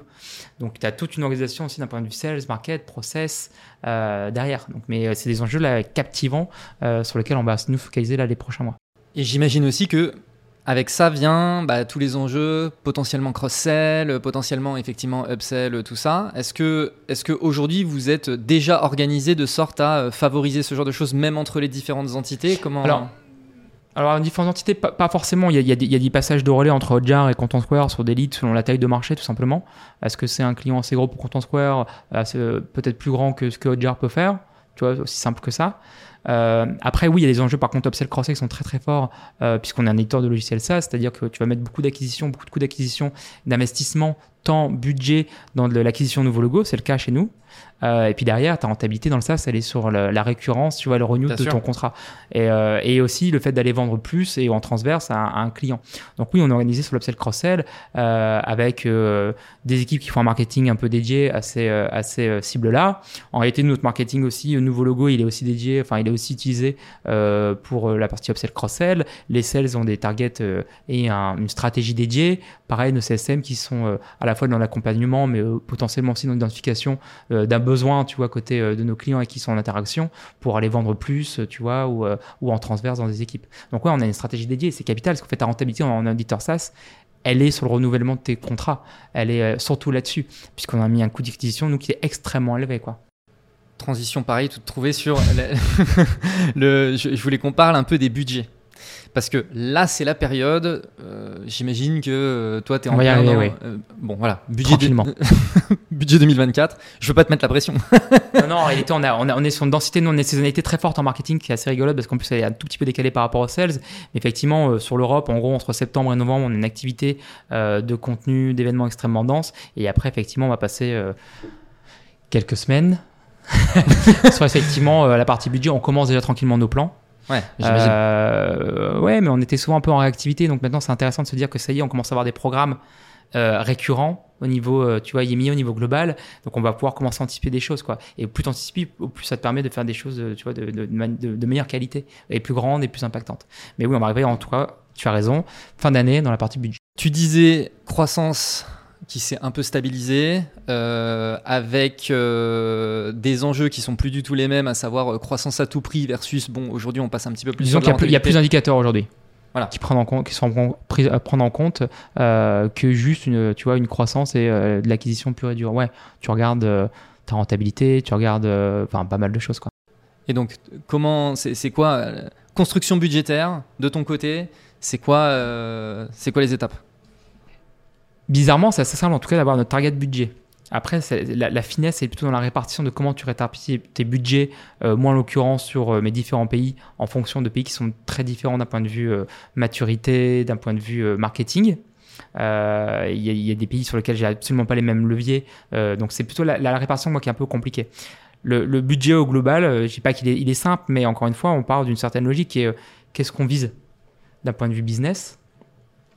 Euh, du coup, derrière, bah, ça veut dire combien de clients, combien de close win euh, on a besoin avec un average size qu'on connaît, qui est différent selon les différents pays. Donc derrière, ça te donne en fait une target sales. Le marketing contribue à 50% du nombre d'opportunités. Donc target sales, bah, pour closer un deal, il te faut euh, entre 3 et 5, tu vois, opportunités. Combien te coûte une opportunité dans chaque pays? Ça te donne ton, ton quelle est ta target, euh, tu vois, euh, en nombre d'opportunités, le coût par opportunité par euh, pays, hop, tu as ton budget total. Ça semble un peu simple. C'est ton budget de gen. Après ça, tu rajoutes un budget sur des fonctions transverses, sur la partie com, RP, brand, etc., awareness, Martech, tu vois. Et ça, tu as ton existant tu vois comment tu le fais évoluer. Donc finalement, ton total total de ce que, à quoi tu as droit accès, il est assez simple. Derrière, moi, la complexité, c'est comment tu le répartis comment tu arrives à, le répartir par quarter en fonction de la saisonnalité de ce qu'a besoin euh, les équipes sales, mais en réalité ta saisonnalité à toi d'un point de vue marketing, liée aux événements principalement, c'est ça qui te crée une saisonnalité, liée aussi aux périodes qui sont peut-être creuses ou pas creuses pour une cible euh, enterprise. Euh, et c'est là là-dessus où c'est plus compliqué. En plus, on le répartit par quarter sur différents channels. C'est là où c'est, il faut avoir plus de finesse, suivre KPI, encore une fois, assez simple. On suit très peu de KPI d'un point de vue business, d'un point de vue pardon, financier, mais simple, et du coup pouvoir ajuster et réagir rapidement. Vous regardez quoi en KPI En KPI, on a le coût par opportunité, tout simplement. On regarde après, euh, d'un point de vue plus analyse, un peu, euh, un peu secondaire. On regarde le. Euh, quand je mets un dollar, combien de pipes je vais créer. Quand je mets un dollar en marketing, combien de dollars je vais closer.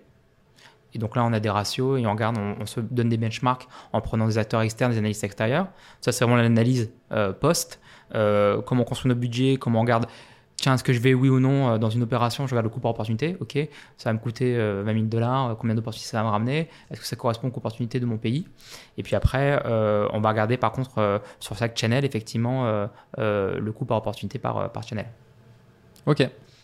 Ça fait peu en fait de KPI. Ouais, je suis d'accord. C'est suffisant pour se dire on y va, on n'y va pas, on continue, oui. on continue pas, c'était rentable, c'est pas rentable. Et puis l'avantage que vous avez maintenant, c'est que vous avez quand même testé pas de mal de choses, vous avez du coup de la data, exactement ça, vous c'est avez un exact- peu d'historique. euh, C'est voilà. exactement clé dès le départ. Donc au début, tu fais peut-être, tu vois, des prévisions euh, euh, un peu euh, le dos mouillé, mais par contre, c'est clé, c'est dès le départ de mettre un ou deux KPI simples pour pouvoir le mesurer et derrière effectivement se dire, ok, maintenant je sais précisément quand je fais ce contenu, quand je fais cet événement, quand je fais une campagne d'acquisition, quand je fais une certaine type de promotion en ligne, combien ça me coûte. Euh, on, on- est sur de moins en moins effectivement de, euh, de, de- de hasard et de plus en plus sur du prédictif. Ok. Euh, tout à l'heure, j'ai oublié de te poser une question quand on parlait euh, notamment des, insights clients et du fait qu'aujourd'hui vous avez beaucoup de data parce que vous êtes plugué sur plein de sites, etc. Euh, côté market, comment est-ce que vous faites pour justement essayer d'anticiper un peu le besoin de votre audience, les insights du marché, etc. Comment est-ce que vous faites pour... Alors bah, déjà, on parle beaucoup à nos sales et aux CSM qui sont en contact avec les prospects et les clients, qui eux te disent, OK, voilà les thématiques sur lesquelles, euh, voilà les priorités euh, des prospects et des clients aujourd'hui. Nous, on a aussi beaucoup d'experts en interne, donc déjà, ça te donne ce côté euh, euh, euh, plutôt tendance, tu vois. euh, De, Mais c'est les sales qui les sujets donnent du coup. Potentiellement. Après, nous aussi, on est beaucoup en contact finalement avec les prospects, avec les clients, puisqu'on organise des événements, puisqu'on crée Ouais. du contenu. Ouais. Donc en fait, euh, euh, euh, on leur parle. Enfin, tu vois, évidemment, Oui. beaucoup. Euh, on, on- on crée nous-mêmes du contenu, tu vois, énormément. Donc euh, on sait tout ça. Euh, après, la data qu'on récolte euh, sur tous les sites de nos, de nos clients, euh, ouais, elle nous permet effectivement. euh, on a des analystes en interne, on a des data scientists, on a une BI qui va pouvoir faire des analyses, il va pouvoir nous donner euh, des métriques et des KPI, tu vois, qui sont euh, qui peuvent être intéressants que nous derrière on pourra exploiter dans un typiquement un, benchmark qu'on fait tous les ans. En gros, tous les ans, on fait une analyse de tous les sites Content Square dans le monde, on répartit ça par vertical, on donne des analyses en début d'année, en disant bah voilà un peu les taux de conversion moyens, voilà l'évolution du trafic, voilà les comportements des utilisateurs, tu vois, sur euh, tel et tel type de page, tel et tel type de pays, et on va très loin dans et, euh, et, euh, et donc ouais, donc cet accès à cette donnée, elle est clé, et nous c'est surtout comment on l'exploite derrière, tu vois, au mieux quoi. Et parmi toutes ces datas, est-ce que tu es capable, par exemple, euh, de partager les prochaines un peu innovations UX/UI ou les prochaines tendances UX/UI que- qu'il y a sur le marché? Alors, je sais pas forcément par rapport à la data, mais en tout cas, ce, qui est, clair, c'est qu'il y, a, euh, deux, trois choses qui, à mon, avis, semblent intéressantes. Déjà, le premier truc, c'est euh, l'accès et l'utilisation de la data pour euh, diminuer un peu son acquisition versus augmenter la partie conversion. Enfin, tu vois, en gros, l'équipement de solutions type Oja ou Content Square, c'est à mon avis une vraie tendance, que c'est pas encore le cas pour tout le monde. Aujourd'hui, il y a encore beaucoup de gens qui bêtement pensent que s'il faut accélérer sur le business, il faut juste mettre plus d'investissement pour faire plus de trafic sur leur site. Donc, déjà une première tendance un peu bête et méchante qui est de dire, OK, en fait, tu utilises la data pour vraiment comprendre ce qui se passe sur ton site. Et peut-être que tu es en train de créer un contenu euh, que tu mets tout en bas de ta page qu'en fait qui est pas vu. Ou à l'inverse il y a peut-être euh, un élément sur ton site qui est tout en bas de page qui est vu très faiblement mais qui contribue énormément en fait dans le parcours euh, d'achat euh, euh, à euh, un client. Donc déjà tout simplement. Puis après je pense qu'il y a deux trois choses qui vont être un peu clés mais tu as, une vraie dimension qui est qui est importante, c'est sur la partie accessibilité. Euh, je pense qu'il y a des vrais enjeux là-dessus, où aujourd'hui, euh, la plupart du web, en fait, est pas accessible à euh, énormément de gens qui ont euh, des, déficiences visuelles, qui ont des, des handicaps, qui sont aussi les plus seniors. Donc, je pense qu'il y a un vrai euh, design inclusif qui va se dégager. Alors, déjà, tu as une obligation légale qui arrive de plus en plus, qui est extrêmement forte. Je crois que tu as une obligation sociétale. Puis accessoirement, en fait, tu as quand même beaucoup de gens qui se, fait, qui se coupent une part de marché euh, sur des gens qui n'ont juste pas accès ou mal accès, en tout cas, euh, à leur site. Donc je crois que la partie design inclusif va être euh, assez déterminant. Et puis après, forcément, sur la technologie avec de l'IA, tu vas avoir de plus en plus de personnalisation euh, et de contenu. Euh, ouais, d'insights en fait euh, euh, automatisés qui vont te permettre de créer euh, des choses extrêmement personnalisées d'un point de vue de ton parcours. Donc ça, effectivement, ça va être hyper intéressant de voir comment ça évolue. Mais je pense qu'à terme, l'idée, c'est de te dire à chaque fois que un client, un visiteur arrive sur ton site, il a quasiment une expérience, quasiment un site web propre à son besoin, non pas basé sur lui en tant qu'individu, mais sur son intention en tant que, en tant que, en tant que visiteur. Si on continue un peu dans la prospective, euh, tu penses là sur les années à venir. Donc là, je te demande vraiment ton avis personnel. Hein. C'est pas forcément euh, basé sur la data, euh, tu vois. C'est vraiment toi, de ton observation, de ta connaissance du marché. Et comme tu disais, tu es quand même au contact de beaucoup de personnes qui, qui jouent le même rôle que toi, voilà, dans les boîtes. Tu penses que le, sur les prochaines années, c'est comment est-ce que le rôle du marketing risque d'évoluer?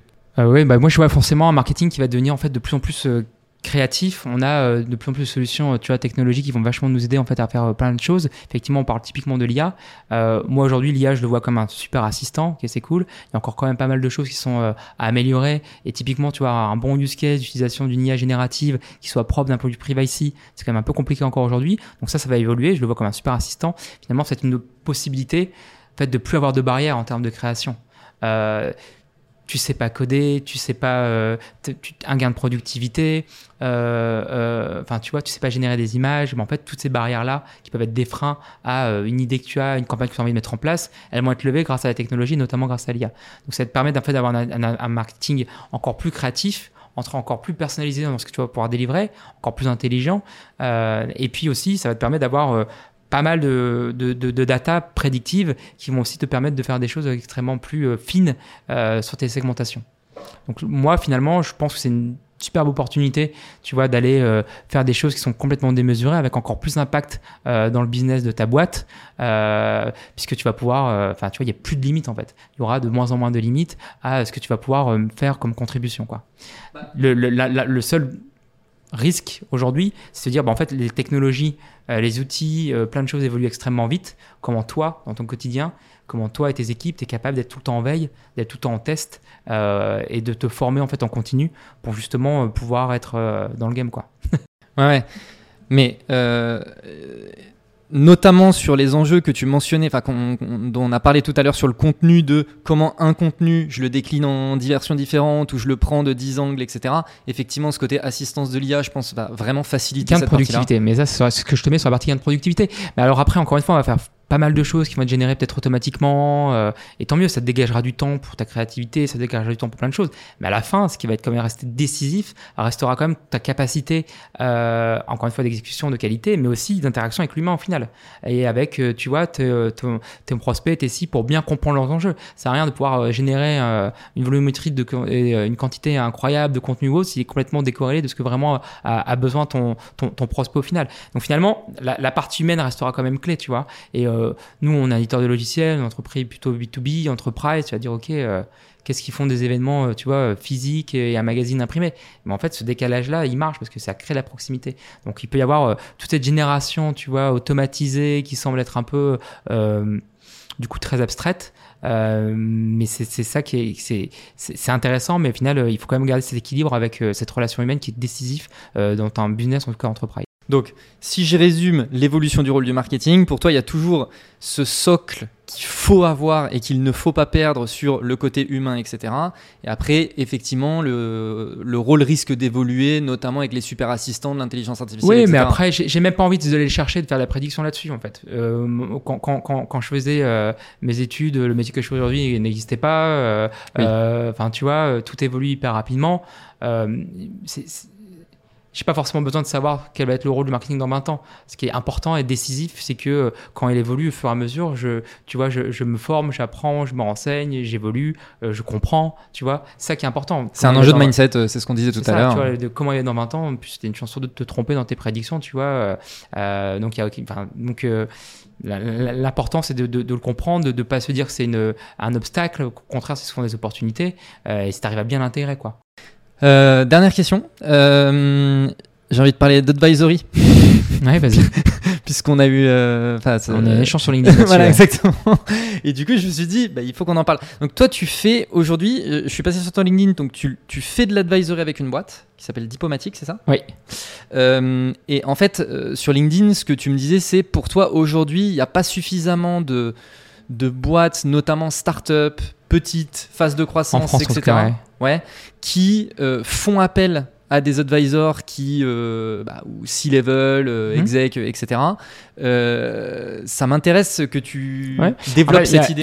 Il y, a plusieurs choses. J'ai toujours, euh, moi, en parallèle de mes activités euh, professionnelles, eu euh, deux, trois projets pour des ONG, pour aider mes, des copains qui montaient leur boîte à faire leur campagne de pub. Alors, ça peut être un centre de coiffure dans le nord de la France, comme une agence immobilière dans le sud de la France. Enfin, c'est vraiment des trucs qui ont absolument rien à voir.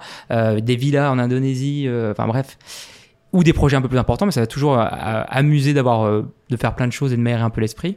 Euh, les débuts des days chez Content Square étaient quand même extrêmement denses d'un point de vue activité, par vue personnelle et euh, professionnelle. Donc du coup, effectivement, je suis quand même concentré 100% sur Content Square. Et puis, bah, comme on a été un peu mis euh, euh sur le devant de la scène grâce à euh, notre société de licorne, l'indice 40, c'est vrai que j'étais plutôt en mode give back et je faisais pas mal de calls, tu vois, pour aider les gens, aider les boîtes à, sur comment je m'organise, comment je scale. Les questions étaient toujours un peu les mêmes d'ailleurs. C'était comment je scale, comment je m'organise. donc voilà, faisais ça quand je pouvais, tu vois, une demi-heure, une heure, c'était plutôt en mode échange, ou même quand je rencontrais des gens un peu partout. Et puis après, je me suis dit, bah ok, comment peut-être un peu le structurer. Euh, et en fait, euh, il y a un truc on a une CMO qui est basée aux US, à San Francisco. Quand elle est arrivée, dès le départ, elle a dit en fait, euh, elle a monté tout de suite, elle a pris deux trois advisors marketing et c'est extrêmement courant aux US. D'ailleurs, quand on se regarde même tout en place un système d'advisors sur différentes verticales pour les sales, etc. Mais en gros, tu fais conseiller par des gens extérieurs qui ont déjà fait la même chose, enfin qui ont déjà fait ce que toi tu dois faire peut-être dans quelques années. Et c'est très, très, très commun euh, effectivement euh, euh, aux US et je trouve ça hyper intéressant. C'est-à-dire que tu vas conseiller une boîte pendant un certain temps, peut-être un an, sur de l'advisory. Effectivement, aujourd'hui, les boîtes, en, tout cas les startups françaises, elles ont beaucoup de mal. C'est-à-dire qu'elles te disent, en fait, je veux recruter un CMO. En fait, là où tu es aujourd'hui, avec 100 personnes dans ta boîte, peut-être 200 personnes, peut-être une petite équipe, tu vois, de 2-3 personnes et un head-off, mais qui a un potentiel pour monter, qui peut se faire mentorer éventuellement, ça c'est court terme, ou avoir un advisor plutôt sur euh, une, stratégie long terme, ça peut être intéressant. Et cette logique-là, aujourd'hui, très très peu de boîtes longues, enfin quasiment aucune. Je pense que ça va arriver assez rapidement. Et moi, ça me paraît hyper intéressant de se dire, en fait, euh, allez vous gratter la tête avec des équivalents. Quoi. Moi, je passe mon temps à essayer de parler, et échanger avec euh, d'autres euh, directeurs marketing, d'autres CMO, d'autres boîtes. Euh, enfin, tu vois, c'est capital encore une fois d'aller là-dessus. Moi, il y a plein de sujets que j'ai jamais abordés. Là, on a des gros enjeux nous sur du partenaire marketing. Il y a un an, il y a deux ans, je passais mon temps à faire des calls avec des gens qui ont qui sont très bons en partenaire marketing et leur demander ce que ce que eux ont fait là-dessus. Donc c'est un, peu dans cette logique là. Mais effectivement, c'est un truc qui n'existe pas trop encore en France. Ce côté advisory, moi je trouve ça hyper intéressant parce que tu accompagnes du coup euh, d'un point de vue strat, mais ça peut être plein de choses, ça peut être j'aide à recruter euh, je mets les strass, je mets les bons KPI en place, je fais les j'aide sur les aliments d'équipe. Tu vois, ça peut être tous ces enjeux-là qui peuvent être mis en place. Et puis après, euh, euh, il y a différentes formules, dont une que moi je trouve encore plus intéressante, qui est le faire contre finalement des, des stocks ou des BSPCE. Parce que là, c'est-à-dire qu'en plus, pour la boîte, la startup, c'est extrêmement intéressant d'un point de vue financier. Et puis pour toi aussi, parce qu'en réalité, tu mets vraiment un investissement, enfin, tu mises Vraiment, tu vois, tu es sur du win-win. C'est, je sais pas, je viens, euh, je, me, je, te fais du conseil, tu vois, euh, et je me fais payer, c'est cool, tu vois, c'est court terme. Non, en fait, on se choisit mutuellement, on s'accompagne pendant un an, peut-être plus, et, euh, et, je le fais parce que je crois à ce que vous faites en termes de produits, en termes d'équipe. Et est-ce que tu penses, parce que tu vois, en fait, y a, on peut prendre le truc de deux angles différents, c'est-à-dire que si ça se fait pas suffisamment en France, c'est parce que les startups ne prennent pas l'initiative d'aller demander du conseil, mais il peut aussi y avoir l'autre problème qui est que euh, les, les, personnes qui pourraient euh, conseiller sont pas suffisamment disponibles ou euh, n'ont pas la culture justement de donner. C'est un peu les deux, je pense que là, on, on, est, c'est un c'est quelque chose qui existe très fortement, encore une fois, tu vois, aux US ou dans d'autres dans d'autres marchés, et qui, je pense, va arriver tranquillement en France. Mais T'as encore un côté euh, plein de boîtes qui cherchent des CMO, tu vois, euh, et sur des postes qui en réalité sont même pas des vrais postes de CMO. Enfin, tu vois, euh, quel est vraiment le scope? Alors, quand t'es dans une boîte de vin et que le mec il est CMO, ok, pourquoi pas, mais en réalité. C'est plutôt un marketing manager.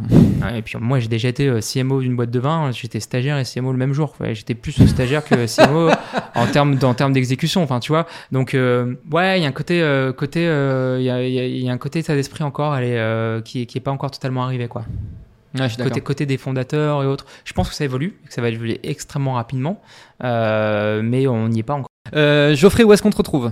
Où est-ce qu'on me retrouve? On me retrouve euh, sur LinkedIn principalement, évidemment. et dans les events de dans les événements de Content Square un peu partout en Europe. Mais non mais assez facilement sur LinkedIn tu vois j'essaie d'avoir une présence alors beaucoup plus mesurée que la tienne. Évidemment tu, mais postes quand même je hein. poste un peu bah effectivement oui, tu postes, et je poste avec je poste, effectivement, j'ai une newsletter. Oui, c'est vrai, en fait. Bah je parlais tout à l'heure de l'importance de la veille. Euh, je poste une newsletter que donc je n'écris pas seul. On est plusieurs à, à réfléchir à, à ce qu'on y écrit et à contribuer. Euh, effectivement, je mets d'ailleurs tous les outils de veille régulièrement, tous les mois. Quels sont les événements à pas louper? Quels sont les outils de veille? Quels sont les podcasts à écouter? Ce que j'écoute et je lis beaucoup, beaucoup de choses? Donc, effectivement, il y a une newsletter, l'expérience, euh, la, la, lettre de l'expérience digitale. Euh, et puis, évidemment, sur, sur LinkedIn. Ok, très bien. Merci Geoffrey pour Bah, tout merci ton à toi, partage. c'était hyper sympa. Merci à toutes les personnes qui ont écouté l'épisode. N'oubliez pas les 5 étoiles sur Apple Podcast, Spotify et tout ça. N'oubliez pas aussi de vous abonner à la chaîne YouTube, de mettre le like, le partage, le commentaire et on se retrouve la semaine prochaine. Ciao Do it! Just do it! Don't let your dreams be dreams. Yesterday, you said tomorrow. So just do it! Make your dreams come true! Just do it!